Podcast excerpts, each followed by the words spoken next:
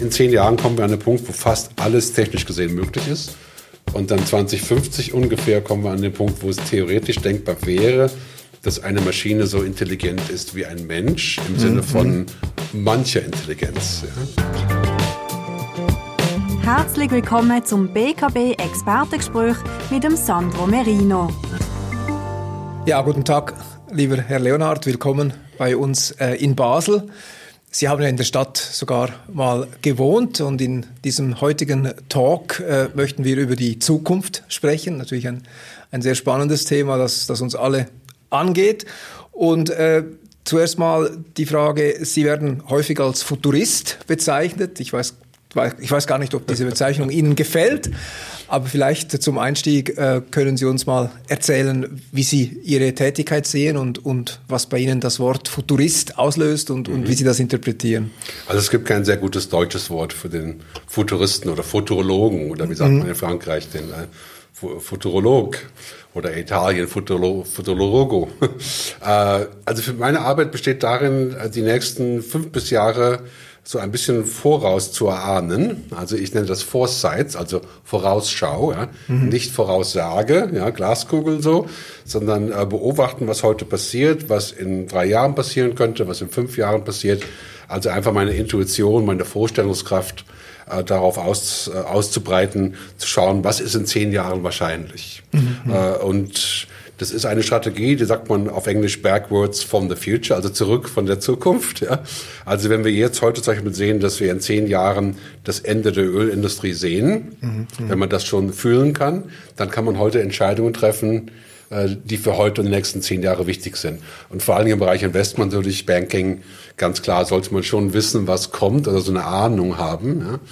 Und manchmal sage ich dazu auch eine Art von Zukunftstherapie. Ja? Mhm. Also äh, heute leben, aber morgen auch schon erahnen oder wissen. Also wie kommt man, wie kommt man dahin? Also wenn man so eine gewisse Vorstellung der Zukunft hat, wie, wie bereitet man sich auf, auf diese ja. vor? Also die erste Frage ist, äh, was ist, was, was ist wahrscheinlich, was passiert? Mhm. Also wir nennen das die harte Zukunft, also was definitiv kommt. Ja?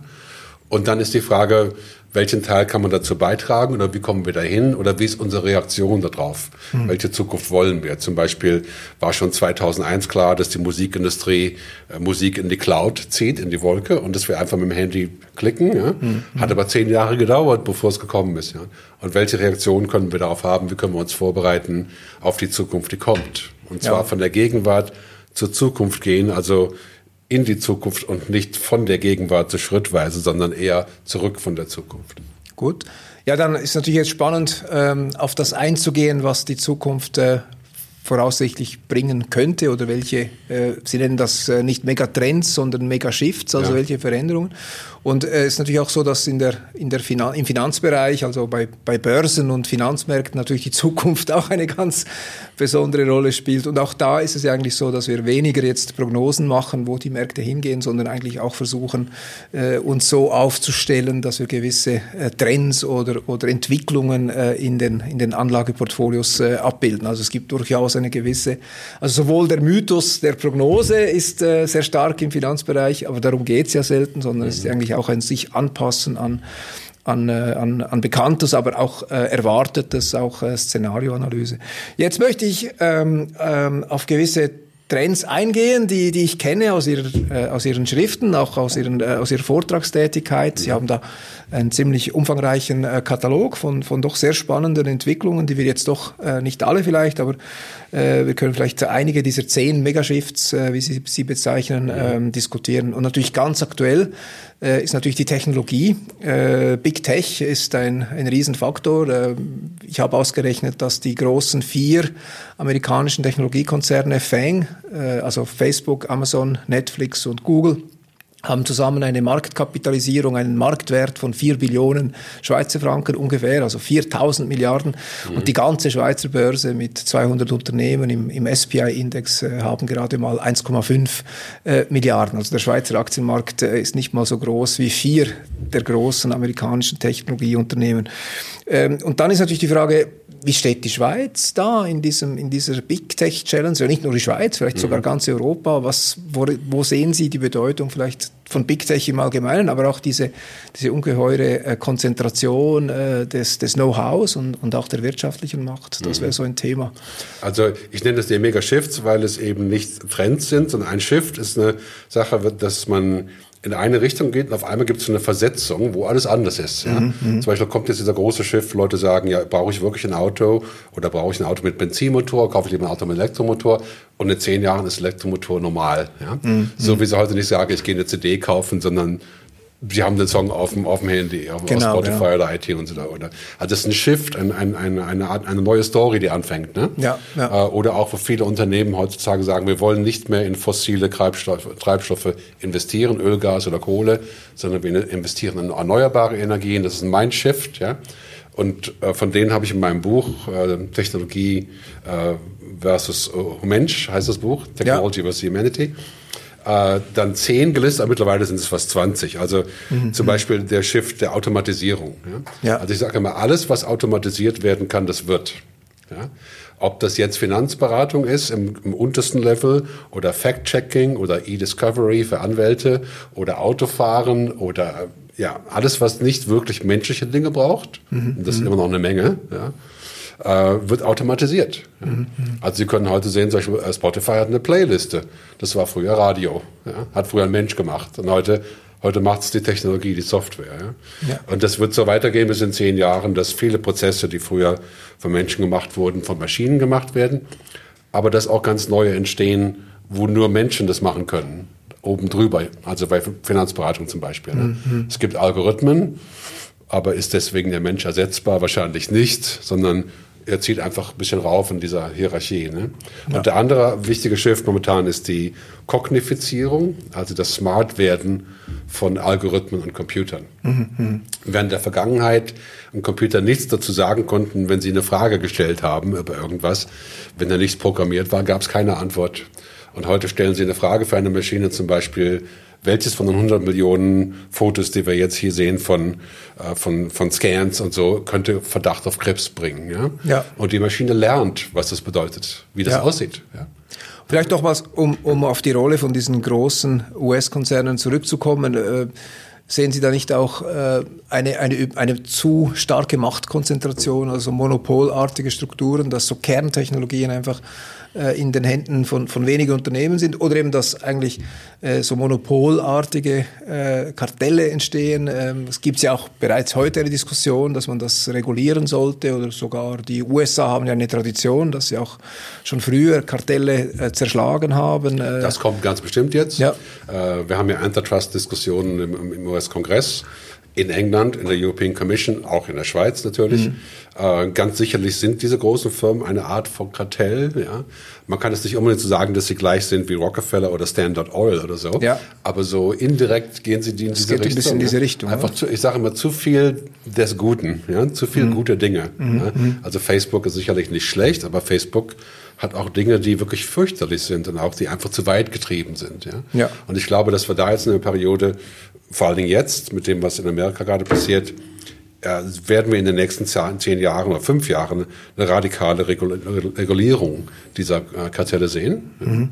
und auch eine, eine Öffnung des Marktes, sodass auch wieder Competitors kommen können für Facebook oder Social Media und dass Sachen, die übertrieben sind, auch wieder, wieder zurückreguliert werden. Ja, zum Beispiel traditionelle Medien sind total ins Hintertreffen geraten im Vergleich zu sozialen Medien. Ja. Aber soziale Medien bringen nicht das wirklich, was wir, wonach wir suchen nämlich objektive Fakten oder menschliche Meinungen sind mhm. ja nur Algorithmen. Ja. Mhm. Also da werden wir jetzt in, sicherlich in den nächsten fünf bis zehn Jahren auch sehen, dass dieser Tech-Boom ein bisschen weiter runtergeht. Trotz der, der großen äh, Fortschritte dieser Firmen wird es viel Regulierung geben und auch viel neue Dinge. Also ich glaube, mhm. wir sind am Ende von dieser gigantischen Entwicklung, wo es nur Bull Market gab ne, für, für alle diese Aktien, ganz egal, was sie gemacht haben. Okay, okay.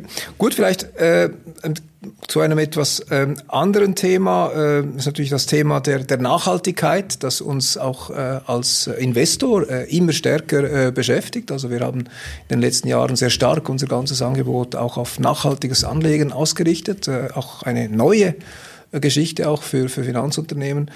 Ähm, und äh, ein Megashift, den Sie from Ego to Eco äh, mhm. nennen, ist äh, auch etwas, da, wo Sie sehen, da, da beginnt was Neues, dass diese ökologische Dimension sozusagen ähm, auf individueller Ebene, also bei jedem einzelnen Menschen einfach äh, irgendwo im Hinterkopf oder sogar sehr bewusst eine, eine stärkere äh, Rolle spielt. Ich denke, das kommt jetzt auch speziell durch die aktuelle Situation.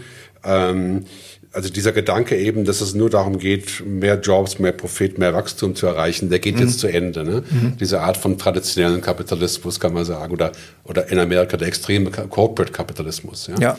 Und jetzt kommen wir in eine neue, äh, eine neue Welt, wo alle sagen, ja okay, eigentlich geht es natürlich, wollen wir alle Geld verdienen, aber es geht auch um Planet, um Mensch, um uns, uns zusammen. Es gibt auch noch andere Größenordnungen, die wichtig sind, nicht nur, ja. nicht nur GDP. Ja? Mhm. Ähm, und dieser Paradigmenwechsel ist jetzt angekurbelt durch Covid-19 natürlich auch, ja. wo Leute sagen, wir müssen sicherstellen, dass wir vorbereitet sind, ja, dass wir eine gute Sozialstruktur haben. Ja. Und das kann nicht nur daraus resultieren, dass wir das machen, was bisher gemacht wurde. Also wir sind mhm. in diesem dramatischen Wechsel und es ist ganz klar, dass äh, die meisten Leute und auch äh, Funds werden ihr Geld rausziehen aus den äh, Öl, Gas und Kohle. Ja. Mhm. Sieht man jetzt schon mit Aramco und so weiter. Ja. ja. Äh, und in, ich sage immer so fünf bis zehn Jahre ist End of Oil. Ja das Ende der fossilen Treibstoffindustrie. Ja. Bereits in fünf bis zehn Jahren. Also es wird dann einfach nicht mehr rentabel sein, das, das, äh, die okay. Kohle und das Öl.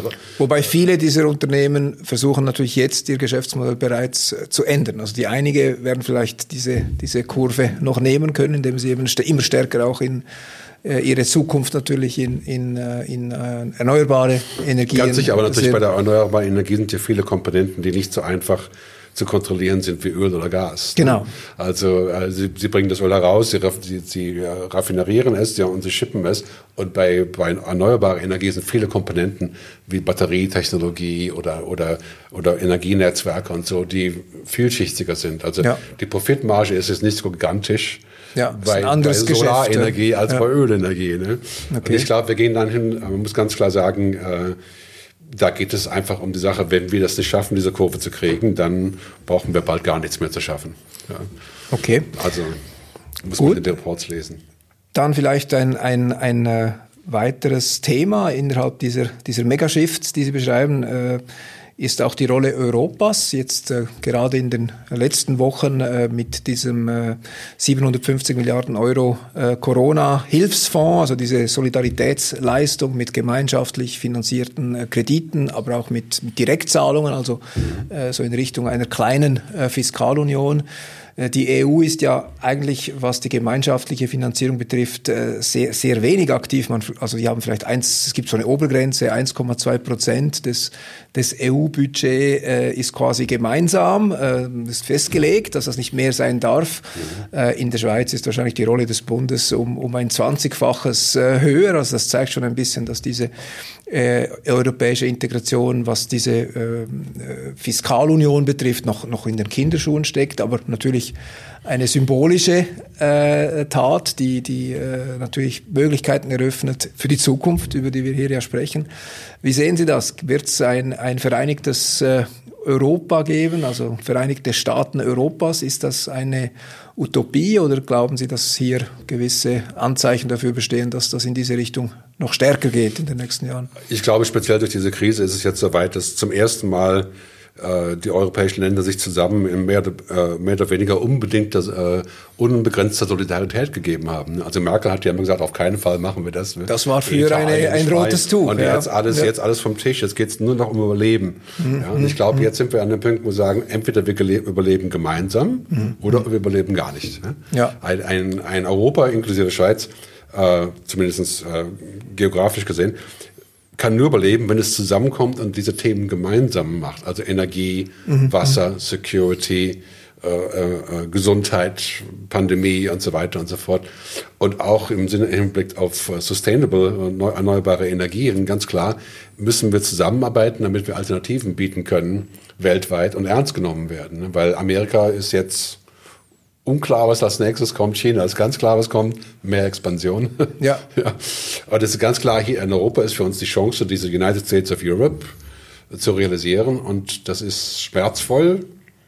Äh, aber das war jetzt ein riesiger Schritt, diese Krise, mhm. dass man sich gemeinsam und auch dass Italien 100 Milliarden, äh, 100 Billionen, 100 Billionen äh, Euro einfach bekommt, ja, ohne dass man jetzt große Bedingungen daran knüpft. Ne? Ja, ja, ja. Und das also, wird auch für die Schweiz große Heraus, äh, Herauswirkungen haben, ne? weil wir natürlich in der Schweiz mit diesem United States of Europe äh, mhm. andauernd inter interagieren müssen. Genau. Also und das kommt jetzt. Ja? Also mhm. das kommt sicherlich auf uns zu bald. Glauben Sie, dass der Austritt der Briten das begünstigt hat? Also ich habe den Eindruck, dass weil die Briten nicht mehr dabei sind, sind Dinge möglich, die mit den Briten wahrscheinlich nicht möglich gewesen wären. Ich glaube, äh, es ist zu bezweifeln, ob dieser 750 äh, Milliarden Hilfspakt sozusagen ja. hätte entstehen können mit den Briten. Wahrscheinlich hätte sich Wahrscheinlich dagegen nicht. Ich denke auch eben, dass äh, manchmal ist, muss die Lage wirklich ernst werden, damit man ernste Entscheidungen trifft. Ja. ja.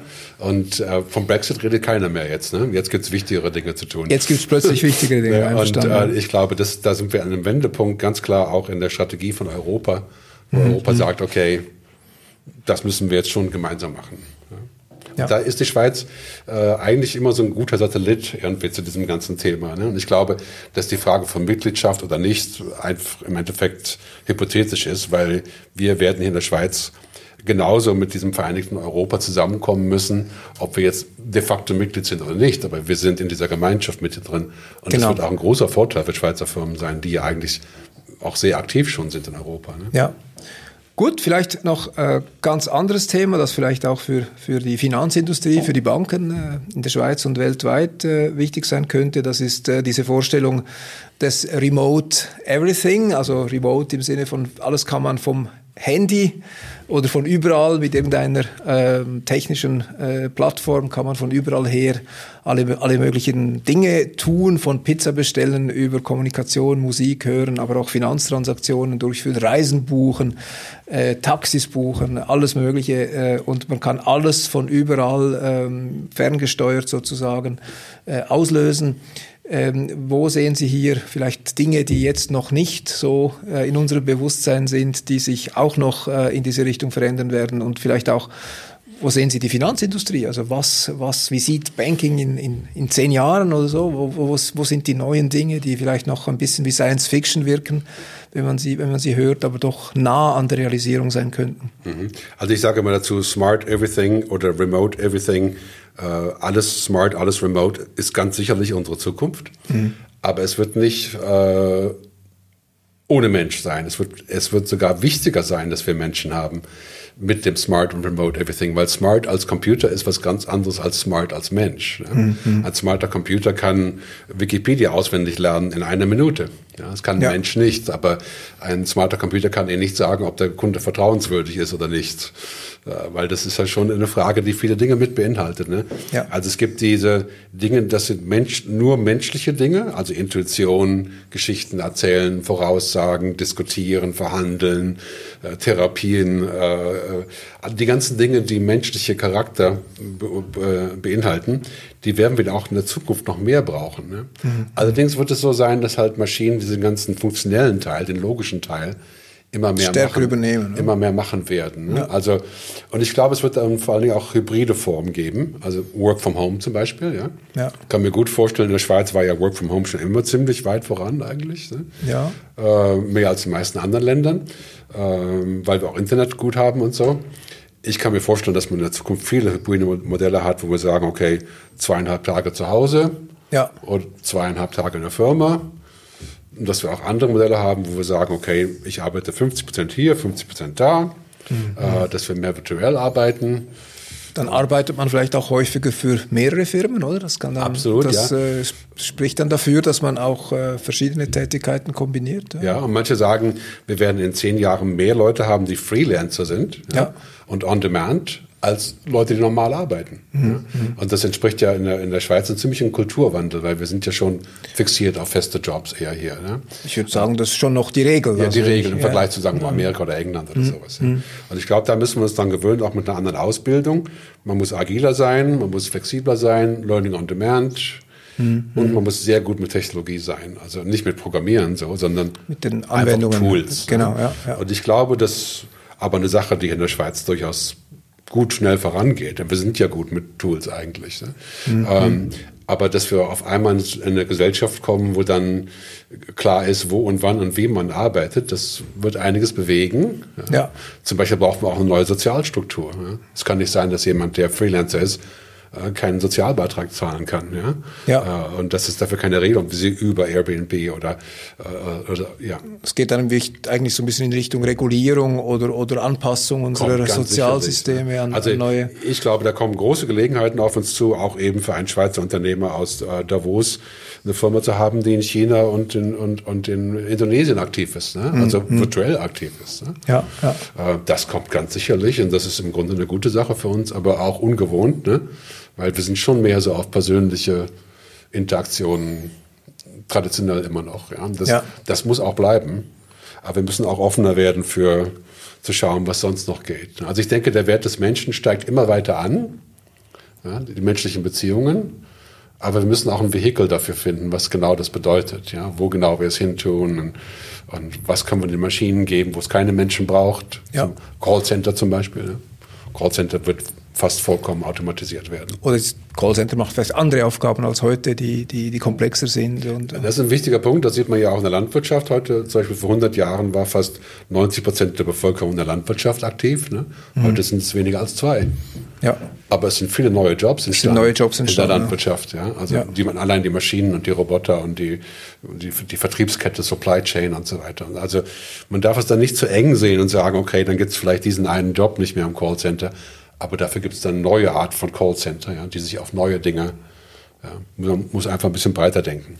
Ja, vielleicht zum, zum Schluss noch ein Thema, das äh, schon philosophisch ist, die Frage, ob der Mensch durch Technologie sozusagen sich selbst übertrifft. Also die Transhumanisten äh, sagen, sind so beeindruckt von den Leistungen der Computer, also künstliche Intelligenz und was auch immer Intelligenz dann am Ende ist. Ich glaube, das äh, verstehen wir noch nicht ganz, äh, was Intelligenz im Kern ausmacht, aber trotzdem, es besteht so die Vorstellung, dass sich das menschliche Bewusstsein sich erweitern ließe durch, durch Andocken an Computer oder sogar durch, durch genetische Neuentwicklung unserer Fähigkeiten oder sogar Züchtung, also in gewissen extremen Fantasien. Also diese Vorstellung, dass der Mensch sozusagen ein wenig göttlicher wird mit der Hilfe von Technologie, Technologie. Äh, wie sehen Sie das? Ist das äh, für Sie ein, ein, eine Entwicklung, die, die äh, sozusagen zu, zu, zu Maschinen führt, die sich dann eigentlich selbst optimieren. Also es gibt Leute, die sagen, die letzte Erfindung, die der Mensch machen wird, ist eine Maschine, die sich selbst verbessert und dann braucht es den Menschen eigentlich nicht mehr, weil die Maschine dann in einen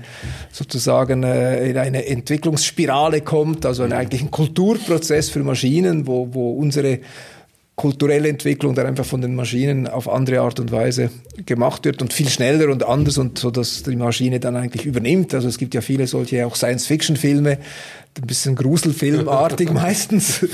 Äh, ja, Wie sehen Sie all diese Themen? Ja, ich denke, so in den nächsten zehn Jahren werden wir Technologie haben und die wird ja auch zum Großteil auch in der Schweiz erfunden. Wir haben ja sehr viele Wissenschaftler genau an diesen Themen arbeiten, ja. Robotik und künstliche Intelligenz.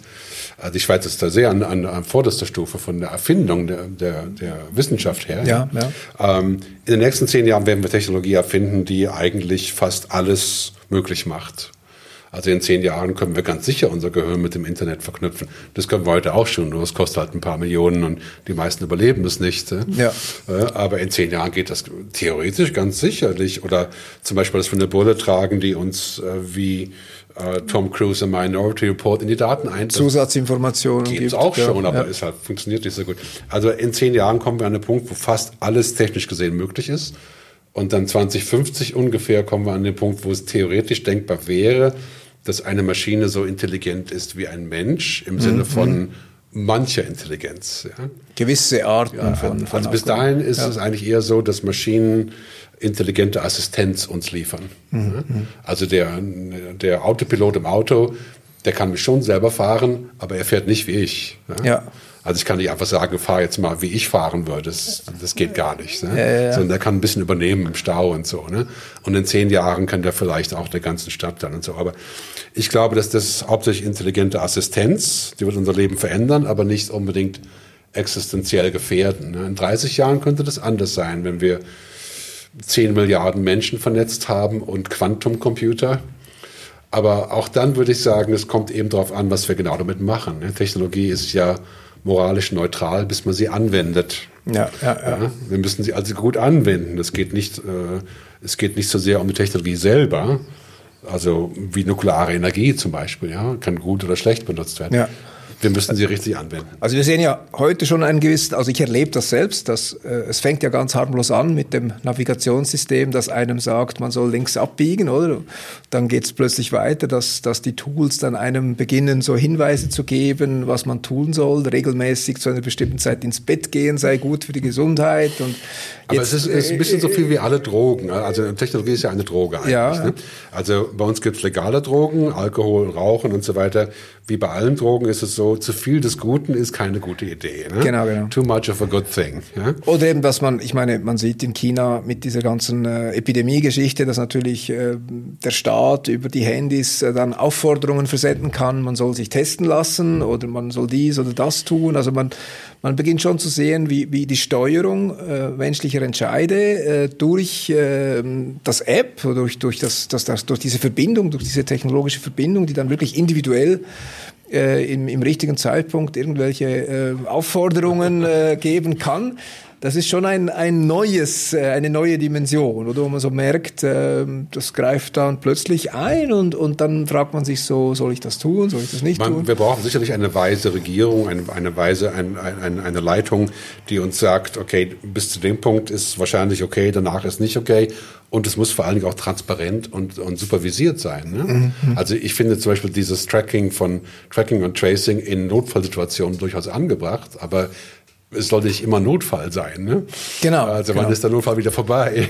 Und ich glaube, dass wir da weise Entscheidungen treffen müssen, auch die man auch nicht unbedingt selber treffen kann, weil man selber da hineingezogen wird, zum Beispiel Facebook-Präsenz oder sowas. Ja. Genau. Das muss auch dann der Staat und, und unsere Regierung, unsere Gemeinderäte und und auch CEOs natürlich mitentscheiden, was moralisch gesehen richtig und falsch ist. Ne? Ja. Weil darum geht es im Endeffekt.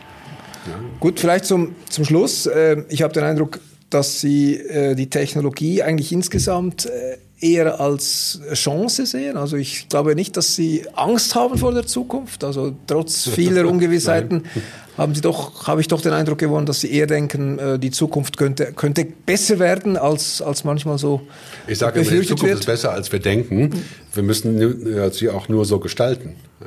Also technologisch gesehen haben wir alle Werkzeuge unser, zu unserer Verfügung, die zu einer guten Zukunft führen könnten, ökonomisch, mhm. sozial und überhaupt. Aber wir müssen auch die richtigen Entscheidungen treffen. Wir müssen sagen, dieses Werkzeug wird hier benutzt, aber nicht hier. Oder die Prioritäten auch richtig einzustufen und zu regulieren, beziehungsweise auch einfach uns einig zu sein, dass wir zum Beispiel sagen, okay, vielleicht können wir Krebs eines Tages ausrotten durch genetische Manipulation, wir wollen aber keine Supersoldaten mhm. durch genetische Manipulation. Also Technologie ist grundsätzlich positiv, sicher und auch ein Antreiber unserer Kultur. Ja, also wir müssen alle stärker steuern, vermutlich politisch und gesellschaftlich, ja, und auch was, was man will. Ja, was, und was also Facebook ist auch wieder so ein Beispiel, wo wir sagen, wir haben nicht verstanden, was Facebook wirklich macht mit, mhm. mit dem, was wir dort machen. Mhm. Und jetzt verstehen wir es wirklich, aber jetzt sind wir so in der Lage, wo wir sagen, ja, deswegen aufhören. Genau, genau. ja, also es ist auch, wir müssen auch wirklich ein bisschen mehr darüber nachdenken und ein bisschen mehr diskutieren, bevor wir einfach alles mitmachen. Ja. Gut. Gut, dann äh, vielen Dank, Herr Leonhard, für Bitte? dieses sehr interessante Gespräch. Dankeschön.